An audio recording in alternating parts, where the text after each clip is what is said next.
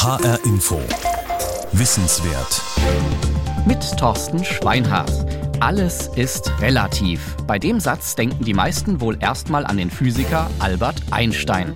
Seine Relativitätstheorie war es, die ihn weltberühmt machte. Außerdem forschte er über Quantenphysik oder über den photoelektrischen Effekt. Vor 100 Jahren, 1922, wurden seine wissenschaftlichen Arbeiten mit dem Physik-Nobelpreis geadelt.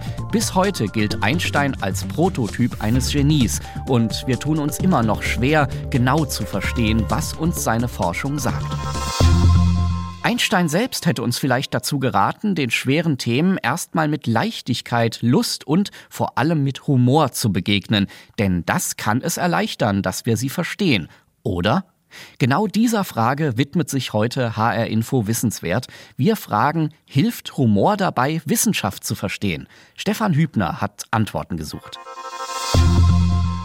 Das Ganze begann letztens damit, dass ich im Internet auf einen Science Slam stieß. Sebastian Lotzkat hieß der Slammer vom Naturkundemuseum Stuttgart. Ich bin Biologe und nicht so ein geiler Biologe, der den Krebs heilt, sondern Feldwald- und Wiesenbiologe. Ich schaue mir so Viecher an und frage mich dann, ey, bist du dieselbe Echse wie die oder das wie und äh, gleich oder verschieden? Ähm, naja. Zoologische Systematik heißt die Disziplin und Sebastian Lotzkat ist ganz offenbar einer, der so richtig darin aufgeht. Spätestens seitdem er in Panama geforscht hat. Jetzt gibt's mal Biodiversität, Vielfalt des Lebens, voll aufs Auge, Leute. Man kennt in Panama 100 Echsenarten derzeit. Wir arbeiten dran, die Zahl nach oben zu treiben. Ich zeige euch ganz schnell die Jahrzehnte. Das geht so. Echse, Echse, Echse, Echse, Echse. Echse im Spinnennetz, grinsende Echse, grimmige Echse, schöne Echse und wunderschöne Echse. Meine Lieblingsechse aus Panama.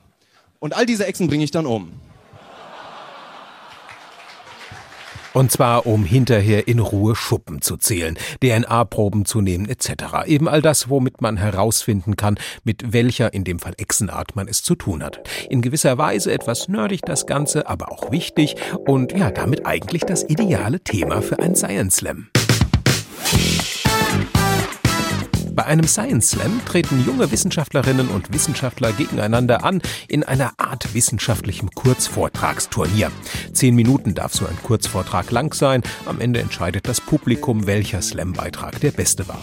Das, was den Science Slam ausmacht, sind auch die beiden beim Science Slam von der Publikumsjury erwarteten grundlegenden Bewertungskriterien. Das ist Punkt eins Verständlichkeit. Habe ich verstanden, ohne Vorbildung, was der Slammer oder die Slammerin mir da in zehn Minuten an Fakten, an Wissen, an Hintergründen vielleicht auch um die Ohren gehauen hat? Und dann andererseits die Unterhaltsamkeit. Bin ich dabei eingeschlafen oder war das spannend oder im besten Falle sogar auch irgendwo lustig, so dass ich schmunzeln oder lachen musste? Beides zusammen, das ist Science Slam erklärt mir Sebastian Lotzkat, als ich ihn dann auch einmal persönlich kennenlerne. Er slammt seit 2012, damals war er noch Doktorand am Senckenberg Forschungsinstitut und Naturmuseum Frankfurt. Seine wissenschaftliche Arbeit als Reptilienspezialist auf diesem Weg zu vermitteln, begeisterte ihn so sehr, dass die wissenschaftliche Arbeit zeitweise auf der Strecke zu bleiben drohte. Aber Ganz klar hat das Slammen, insbesondere eben die slamtaugliche Aufbereitung von Forschungsthemen, eine direkte Auswirkung auf die Person, die das macht, auf den Slammer oder die Slammerin.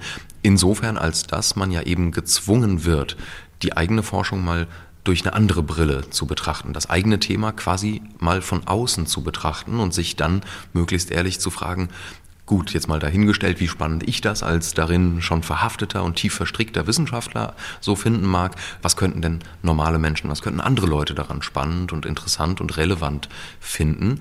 Und ich denke, dieser Blick tut der Wissenschaft ganz gut. In der heutigen Wissenschaft wird man ja von akademischer Seite darauf getrimmt und quasi dazu gezwungen, zu einem Fachidioten zu mutieren. Vom Publikum werden diese Anstrengungen belohnt. Die meisten Menschen, die einmal beim Science Slam waren, kommen immer wieder zurück, sagt Sebastian Lotzkat. Große Science Slams hätten das Potenzial, über 1200 Besucher anzulocken. In Frankfurt am Main etwa hat der Physikalische Verein schon solche Mega-Events veranstaltet. Und auch der bislang größte Science Slam weltweit fand in Hessen statt, Ende 2018 in Wiesbaden. Damals kamen über 4500 Personen ins Rhein-Main-Kongress Center. Fast möchte man sagen logisch, denn schließlich wurde die Idee des Science Slams an sich auch in Hessen aus der Taufe gehoben. 2006 war das in Darmstadt. Seitdem haben sich um die 60 regelmäßige Science Slams in Deutschland etabliert. Zuspruch als Beweis dafür, dass das Format ankommt. Also das ist die eine Sache, der Zuspruch ist sehr hoch. Und zum anderen bin ich überzeugt davon, dass wir im Leben immer mit zwei Koffern durch die Welt laufen. Der eine Koffer ist der Koffer des Ernstes und der andere Koffer ist der Koffer des Humors. Und den Koffer des Ernstes haben wir in der Erziehungswissenschaft, in der Pädagogik, in der Vermittlung von Wissen immer gut vollgepackt. Aber der Koffer des Humors ist in der Erziehungswissenschaft beinahe leer. Sagt die Erziehungswissenschaftlerin Charmaine Lieberts. Sie leitet das private Institut für ganzheitliches Lernen in Köln, hat über Humor in der Wissensvermittlung gearbeitet. Bei einem Treffen per Videochat erklärt sie mir, was der Humor in uns Menschen in Gang setzt und wie uns das beim Verstehen von Wissen hilft. Die Pädagogik des 19. und 20. Jahrhunderts nahm sich noch wahnsinnig ernst. Die des 21. Jahrhunderts orientiert sich stark an den Ergebnissen der Hirnforschung. Das heißt, wir wissen, dass wenn wir humorvoll lernen, das sehr viel mit Bindung zu tun hat. Bindung war früher in der Pädagogik des 19. und 20. Jahrhunderts nicht unbedingt erwünscht. Ich weiß noch, ich bin als Lehrerin ausgebildet worden mit dem Satz, ähm, nehmen Sie nicht zu viel Kontakt zum Schüler oder zu den Eltern auf. Aber durch die Hirnforschung, die sich immer mehr mit Lernen beschäftigt hat, wissen wir, dass Bindung entscheidend ist. Eine solche Bindung entsteht bei einem Format wie einem Science Slam fast automatisch zwischen dem Publikum und dem Slammenden auf der Bühne. Die dafür verantwortlichen biologischen Prozesse sind schon lange in uns Menschen verankert. Vermutlich lächelten und lachten unsere Vorfahren schon lange, bevor sie zu sprechen begannen und signalisierten so auch, ich bin offen für Kontakte. Ein Indiz dafür, die Sprachzentren liegen in der entwicklungsgeschichtlich eher jungen Hirnrinde.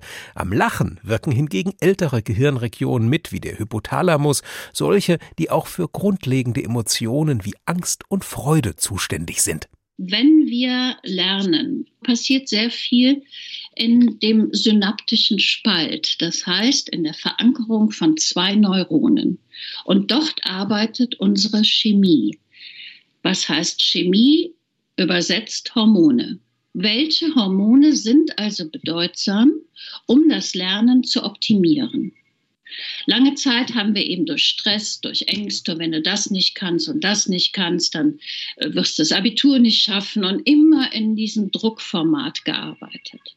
Und heute ist eindeutig klar, alle Hormone, die Stress und Angst verursachen, sind lernhindernd. Hingegen, so Jermaine Lieberts, fördern Glückshormone wie Dopamin und Serotonin das Lernen. Das lässt sich bereits bei den Jüngsten wissenschaftlich beobachten. Babys, die beim Erleben ihrer Welt lachen, lernen schneller. Ja, und später trifft das dann auch auf Schülerinnen und Schüler zu. Auch sie lernen nachweislich besser, wenn Lehrer im Unterricht den Schulstoff amüsant präsentieren. Das hat Sonja Bieg erforscht, Psychologieprofessorin von der Pädagogischen Hochschule Weingarten. Jedoch Humor per se, also nur Humor schafft es wahrscheinlich nicht beim Lernen zu helfen, sondern der Humor muss schon spezifisch sein. Das heißt, den Humor, den ich verwende, der muss sich auch auf den Lerngegenstand beziehen, wenn wirklich was gelernt werden soll oder wenn das Verständnis gefördert werden soll.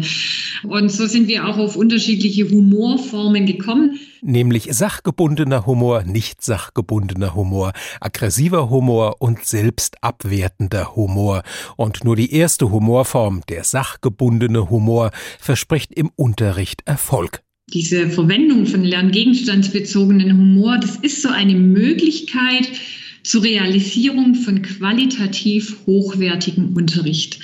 Und das zeigen auch alle meine Forschungen. Der wird klarer wahrgenommen. Die Lehrer-Schüler-Beziehung ist eine bessere. Die Lehrperson ist irgendwie sympathischer. Was wir auch jetzt mehrfach schon gezeigt haben, es wird mehr Freude erlebt, weniger Langeweile, weniger Angst, weniger Ärger. Und ich denke, das ist ja das Zentrale. Schüler sollen sich ja auch freuen in der Schule. Und das ist gar nicht mal so kompliziert zu erreichen. Gewissermaßen die Grundregel, um mehr fachbezogenen Humor in den Unterricht zu bekommen, ist die. Zu Humor gehört einfach Überraschung, Inkonkurrenz, da passt was nicht zusammen. Und wenn ich dieses, was nicht zusammenpasst, lösen kann, dann kommt so eine Entspannung und das ist eben auch das, was dann zu Lachen führt und was eben diesen Humor ausmacht. Äh, wenn ich jetzt eben Humor im Unterricht zum Lernen einsetzen möchte, muss ich mir überlegen, was kann ich machen, um die Aufmerksamkeit der Schülerinnen und Schüler zu wecken, um so einen Moment von Überraschung zu kreieren. Und da ist dann im Prinzip alles erlaubt. Szenisches Darstellen, Singen, Tanzen, Anekdoten erzählen. Bei einigen Themen rät Sonja Bieg allerdings vom Humoreinsatz eher ab, etwa wenn es um Gender-Themen geht, um Behinderungen oder um die dunklen Kapitel der deutschen Geschichte. Da sei die Gefahr zu groß, dass der Humor nach hinten losginge. Aber ansonsten freie Bahn. Selbst der klassische Witz hat da noch seinen Stellenwert Mehrwert, ergänzt Sonja Biegs Kollegin Charmaine Lieberts und erzählt gleich ihren Lieblingswitz. Einstein erklärte seine Relativitätstheorie humorvoll, indem er sagte, die Länge einer Minute hängt maßgeblich davon ab, ob du vor oder hinter einer Toilettentür stehst.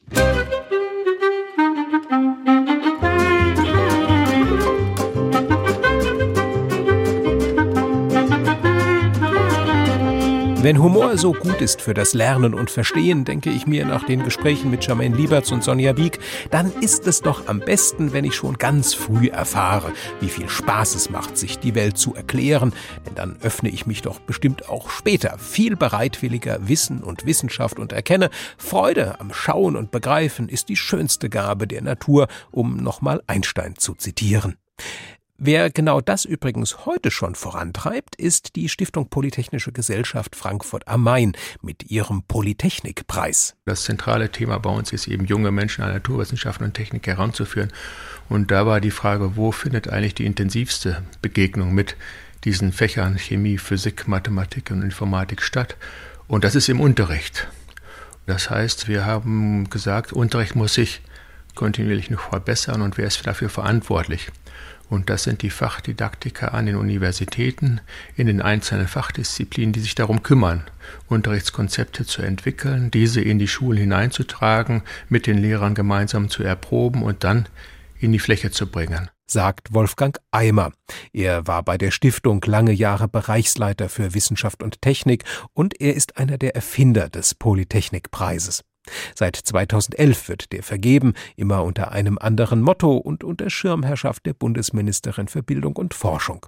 Im Anschluss sorgt die Stiftung dafür, dass die prämierten Lehr- und Lernkonzepte ihren Weg in Frankfurter Bildungseinrichtungen finden, in Kitas, in Schulen, aber auch an außerschulische Lernorte. Im Laufe der Zeit hat sich immer wieder herauskristallisiert, dass situatives Lernen im Vordergrund steht. Das heißt, man nimmt den Alltagsbezug, die Lebenswelt der Kinder auf um daraufhin dann einzelne Themenfelder im Unterricht zu behandeln. Für mich ein Stück weit überraschend ist, dass man dahin geht, möglichst frühzeitig schon naturwissenschaftliche Themen in den Bildungskanon von Kindern einzubringen. Wir haben also Projekte, die im Kindergarten und in der Elementarstufe, das heißt in der Grundschule verankert sind. Und in denen dreht es sich dann sogar um Themen wie Genetik. Auf keinen Fall dürfe man Kinder unterschätzen, sagt Wolfgang Eimer. Ein Renner sei in dem Zusammenhang auch Chemie für die 10- bis 13-Jährigen. Chemie steht für Kinder erleben mit ihren Eltern Chemie. Das Projekt wurde an der Uni Bochum ersonnen, landete beim Polytechnikpreis 2016 auf dem ersten Platz, erhielt 50.000 Euro Preisgeld und wurde dann nach Frankfurt geholt. Seitdem erfreut es sich auch hier großer Beliebtheit. Worum es geht, erklärt Projekterfinderin Professorin Katrin Sommer. Zielsetzung des Konzeptes ist, dass wir eine Begegnung mit naturwissenschaftlichen Denk- und Arbeitsweisen erreichen möchten. Das heißt also, die Kinder und Eltern sollen einen Einblick darin bekommen, wie funktioniert Naturwissenschaft, was bedeutet es, eine Frage zu stellen, wie kann ich die experimentell versuchen zu beantworten, ergeben sich aus den Ergebnissen neue Fragen etc. Und es war klar, dass so ein Einblick in Naturwissenschaften nur an konkreten Inhalten funktioniert. Und wir haben uns entschieden, Beispiele zu nehmen, denen die Kinder und die Eltern im Alltag eben auch begegnen können. Also das heißt, der Alltagsbezug ist etwas, was für uns sehr, sehr wichtig ist. Ich mag Chemie sehr gerne, weil ich finde das toll, so Sachen zu beobachten, die man sonst nicht kennt und so Mikroskop ähm, finde ich auch richtig cool. Wenn die Naturwissenschaften, also sprich Chemie, auf eine einfache Art und Weise dargestellt werden, dann sind die Berührungsängste nicht so groß. Das war bei uns damals ein bisschen anders. Das ist eine gute Möglichkeit, halt irgendwo das Interesse zu wecken für die Naturwissenschaften. Erwartung, also in erster Linie auf jeden Fall Spaß haben. Und klar sind wir neugierig auf die nächsten Experimente. welche Themen noch kommen und es macht einfach Spaß. Es ist so ein bisschen natürlich auch eine Atmosphäre zu schaffen, die eine Lockerheit aufweist, die Freude ausstrahlt, wo dann gelacht werden kann. Und diese Freude, Spaß am Experimentieren zu haben, das ist natürlich wichtig, dass das beim Unterricht, beim Lernen von Naturwissenschaften ein stärkeres Maß an Bedeutung bekommt. Da kommt dann die Freude, dass Chemie auch Stinken, Knallen und viel Farbe bedeutet. Also ich fand das Feuer gut und das, wo wir das Alkohol verbrannt haben, das hat auch Spaß gemacht. Den Cola-Vulkan, der hat auch Spaß gemacht. Mir hat das mit dem Kaffeebecher am besten gefallen, der sich selber ätzen konnte. Und das mit dem Kinderpunsch, wo wir selber schmecken sollten, was jetzt mit, mit mehr Zucker und was mit weniger Zucker war. In Frankfurt gehen die Kinder und Eltern für Chemie neun Monate lang einmal in der Woche ins Schülerlabor des Instituts für Didaktik der Chemie der Goethe-Universität. Dort experimentieren sie dann in Zweierteams und damit das Gelernte nicht zu schnell wieder in Vergessenheit gerät, gibt's Hausaufgabenexperimente für daheim. Das kommt bei den Kindern an, aber auch bei den Eltern und nicht zuletzt bei den Wissenschaftlern. Für Pädagoginnen und Pädagogen werden Fortbildungen auf Basis der prämierten Konzepte angeboten, damit der Preis auch nachhaltig wirkt. Im Herbst 2022 wird er das nächste Mal vergeben. Huh,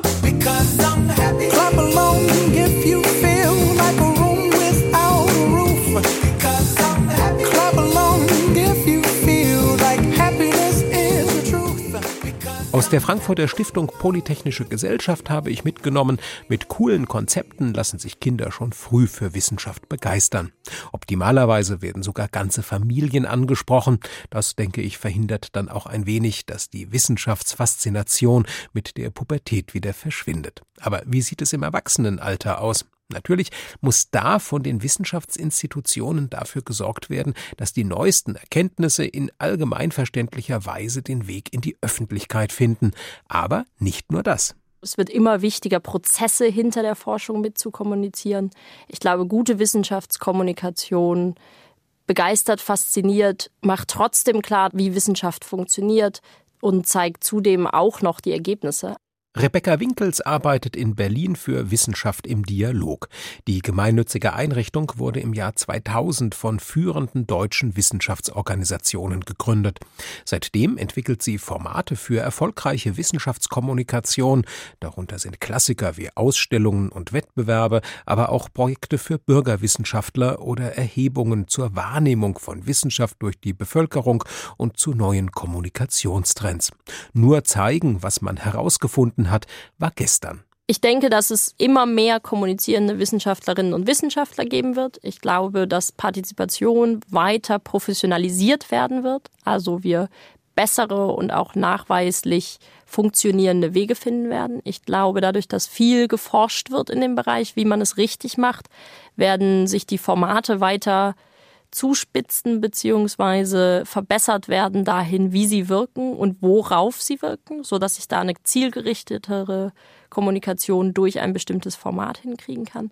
Und wie kann ich das vor allem mit den Wissenschaftlern gemeinsam machen?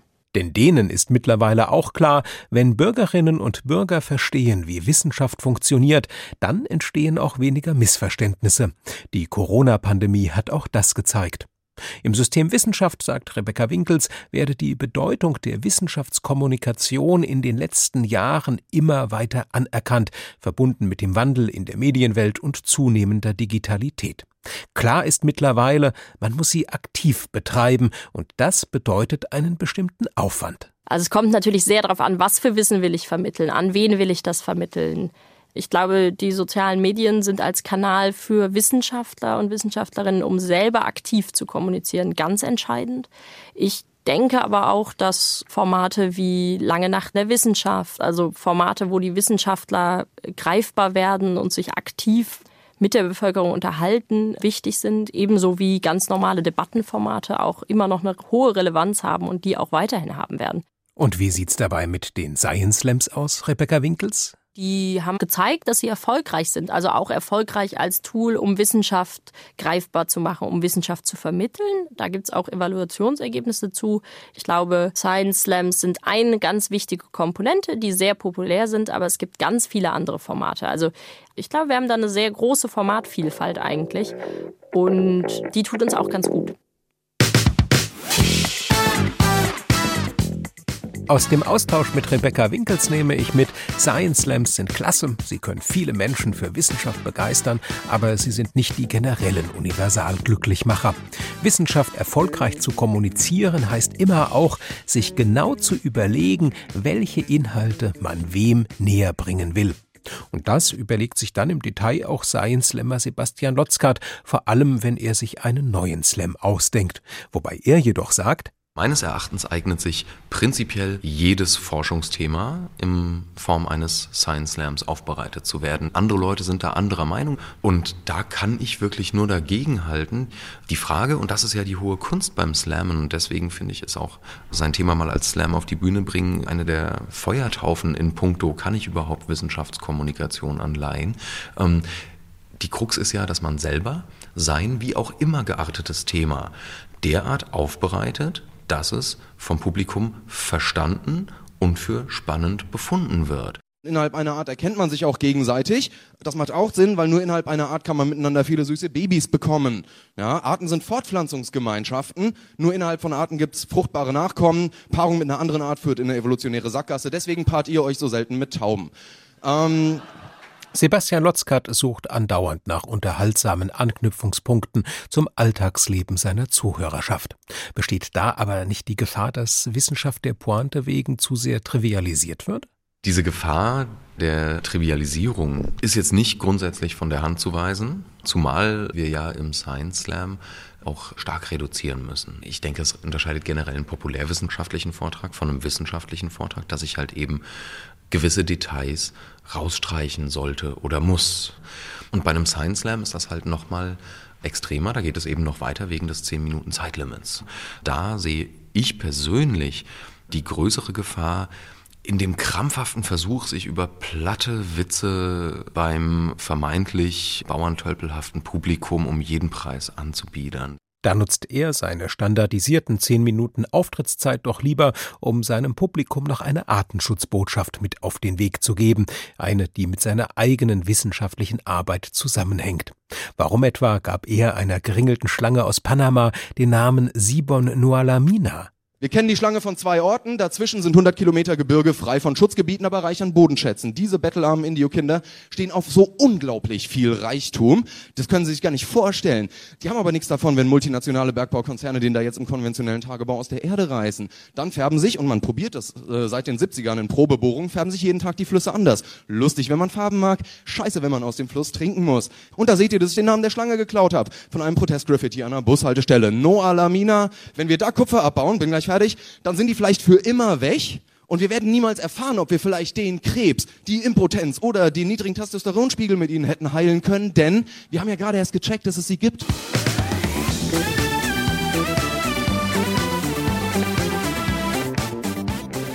Nein zur Mine, no Alamina. Science Slam funktioniert bisweilen also auch bei ernsteren Themen, etwa wenn es um Artenschutz und Raubbau im Regenwald geht. Vielleicht ist Humor die Brille, die uns auch an dieser Stelle endlich weiterbringt. Zum besseren Verstehen von Wissenschaft allgemein, da taugt er allemal. Das war HR Info Wissenswert. Heute mit einer Sendung von Stefan Hübner darüber, wie Humor und lustvolles Eintauchen in die Materie das Verstehen von Wissenschaft erleichtern. Sie finden diese Sendung ab sofort als Podcast unter hrinforadio.de, genauso wie andere Wissenswertsendungen auch. Ebenso ist sie in der ARD Audiothek App für Smartphone zu finden. Und zum Schluss noch ein Einstein-Witz. Der erzählte nämlich eines Tages Sigmund Freud, er habe in seiner Jugend Kopfschmerzen mit dem Erfinden geometrischer Aufgaben bekämpft. Worauf Freud meinte, bei mir war es genau umgekehrt. Ich habe die lästige Geometrie mit dem Erfinden von Kopfschmerzen bekämpft. Ja, ich hoffe, mit Humor bereitet Ihnen künftig auch Wissenschaft keine Kopfschmerzen mehr. Mein Name ist Thorsten Schweinhardt.